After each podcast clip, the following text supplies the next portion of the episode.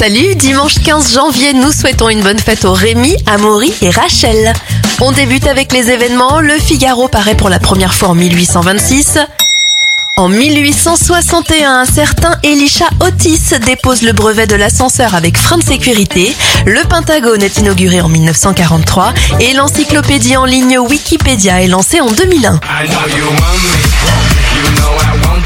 Les anniversaires, le chanteur Pitbull a 42 ans et 48 pour la joueuse de tennis Marie Pierce. On referme cette éphéméride avec la disparition de Dolores O'Riordan, la chanteuse de Cranberries en 2018. Just my imagination.